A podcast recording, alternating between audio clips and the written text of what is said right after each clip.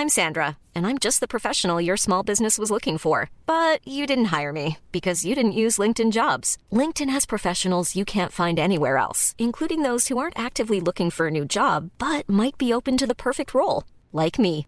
In a given month, over 70% of LinkedIn users don't visit other leading job sites. So if you're not looking on LinkedIn, you'll miss out on great candidates like Sandra. Start hiring professionals like a professional. Post your free job on linkedin.com/people today.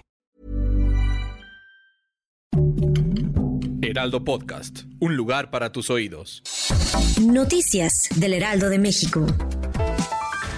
En la mañanera, el presidente Andrés Manuel López Obrador consideró que el fiscal general de la República, Alejandro Hertz Manero, no ha cometido ningún delito grave, por lo que no ha solicitado su remoción. El jefe del Ejecutivo Federal dijo que él tiene facultades en la ley para solicitar la remoción del fiscal Alejandro Hertz. En un comunicado, la Secretaría de Relaciones Exteriores confirmó que hasta el momento hay un total de 26 mexicanos que murieron en el tráiler abandonado y hallado el 27 de junio en una carretera de San Antonio, Texas, y detalló que dos más siguen hospitalizados en recuperación. Robert E. Bobby Crimo III, de 21 años, sospechoso por el tiroteo de Highland Park el pasado 4 de julio, enfrentará siete cargos por asesinato en primer grado, uno por cada víctima mortal. Además, se presentarán más acusaciones en los próximos días en relación con las 39 personas heridas.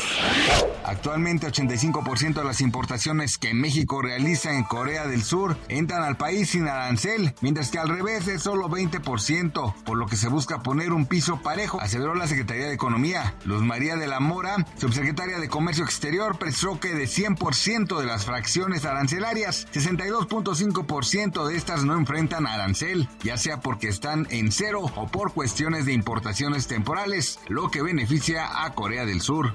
Gracias por escucharnos, les informó José Alberto García. Noticias del Heraldo de México.